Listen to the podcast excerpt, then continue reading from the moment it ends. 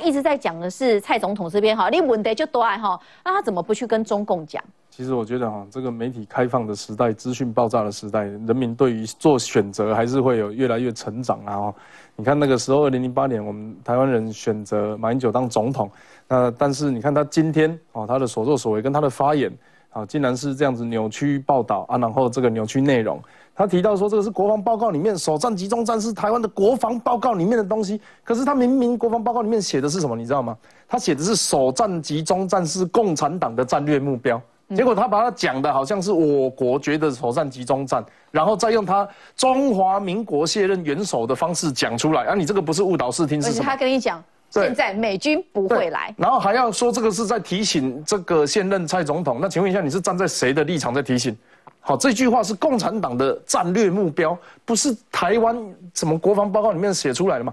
所以我就想，我就讲他的行为哈。我想起历史上的一个故事，在这个德国那个时候，在这个所谓闪电决战的时候，他他就有的时候就觉得说，哎，打一打还要管很麻烦，所以后来呢，他就发发明了一招，叫做法国雅琪政权。法国雅琪政权怎么一回事？就是由德国扶持的法国人在法国里面，哈。演着说啊，我是法国人啊，然后因为德国很强，所以等一下如果他们跟我打的话，首战集中战，我们法国就投降德国。然后呢，我们要把我们的农业给他拿去打二次世界大战，把我们工业产品拿去做他们的军军 军备用品或者是这个国防工业啊，我们这样子的话，我们就可以免于一死。结果法国被嘲笑到现在啊，因为德国只要碰到他的门，他就整整组投降了。嗯，台湾要做这样子的国家吗？台湾要被中国首战集中战吗？而且在这个过程里面。马英九扮演的居然恰恰就是法国雅琪政权那个当初在法国国境里面鼓吹投降主义的一个这个政治人物哇，我们完全没有办法接受嘛。二零零八年为什么大家说他亲中，或是他当选总统哦，说是台湾这个走向亲中的道路，那个时候大家觉得没有问题，七百多万票。原因是当时是全世界在亲中的状况，换个方式讲，全世界试着跟中国开始做朋友，包含跟他们做贸易行为，包含跟他们做这个航运的沟通。而且温家宝跟胡锦涛嘛，不是安尼气压对对对对，但到二零一六年的时候，他完全不是这个样子啊！港版的国安法是怎么回事？他们昨天发了一篇新闻，叫做“港版国安法为民这个民心所向”。哇，这个跟我们的理解完全不一样啊！是谁的民心所向？是中国人。中国的民心所向啊！所以他们就是这样子啊。利用中国跟香港的人数差十四亿 vs 六百万，所以民心所向是十四亿人的民心所向。到时候如果十四亿跟两千三百万，他也不会管你台湾人怎么想啊。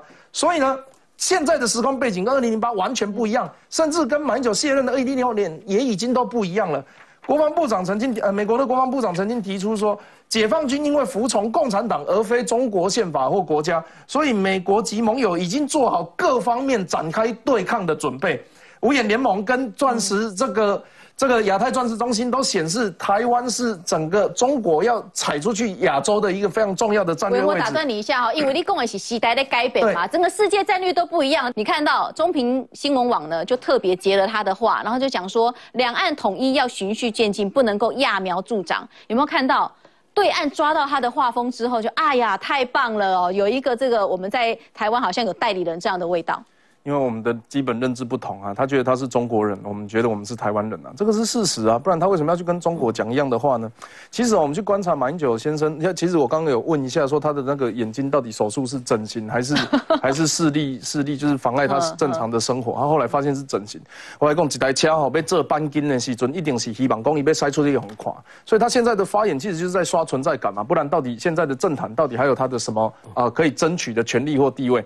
所以他其实是想要一件事情。他在超前部署，他认为台湾跟中国有可能会打起来，而且在打起来之后，他希望可以率队投降啊，或者是会有一个新的两岸格局的时候，他可以成为台湾当局的领导人，这也是他毕生追求的这个诺贝尔和平奖，然后可以作为台台海和平关键的一个这个领导人的局势。可是这个时想法已经非常过时了，而且他的基本立场态度不对。为什么态度不对？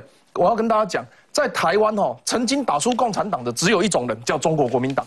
所以台湾人其实是不怕中国的。对我来讲，我从出生的时候，台湾跟中国就不一样。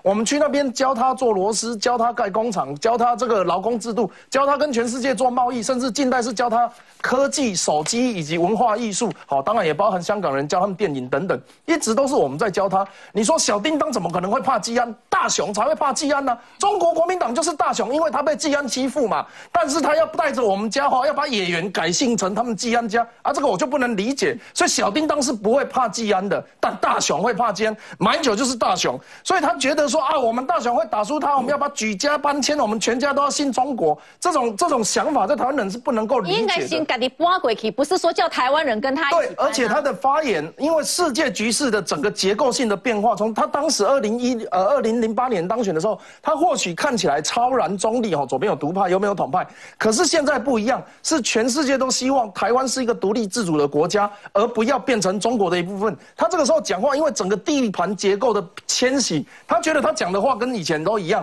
可是实际上他已经站在跟新党一样的位置。你把他的发言脸脸遮起来，他跟新党的玉木明什么等等的人发言没有什么不同啊，所以他不知道环境在改变，而且他利用他曾经是卸任元首的声量，或者是他的新闻的这个曝光机会，去讲那一些共产党想要讲的话。我认为这是非常非常不理性，而且失去判断能力的元首。我认为他有必要做健康检查。中国现在又宣布，他们明天开始要在东海这边实际使用武器训练，整个八月份已经演训了大概十次有吧？那之前都是玩假的吗？来，委员。其实台湾哦，常常在有人在讲说我们要美国、中国选择一边，其实不是的，那是价值观的选择，是我们可以在世界上跟谁交朋友。你你读一个班级，国小、国中，你不一定只能跟一个人做朋友啊，我们可以跟捷克、跟美国，甚至包含跟香港、日本等等。现在的问题就是有一个人不跟我们做朋友，那个人叫中国，他不愿意跟我们的政府对话，甚至扬言要恐吓我们。